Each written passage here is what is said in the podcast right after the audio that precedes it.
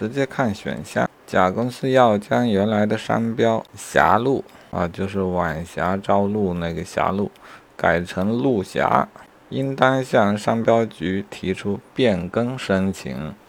这说法对吗？啊，这是错的。按规定，需要改变其标志的，应当重新提出注册申请，而非变更。啊，这里有许多字眼上的问题。再看，若甲公司因经营不善，连续三年停止使用原注册的商标，该商标可能被注销。这说法对吗？啊，这就是感觉上很对。连续三年停止使用的，确实会有点麻烦啊。但是规定是责令限期改正或者撤销其注册商标，注意是撤销而非注销啊。因此该选项错误。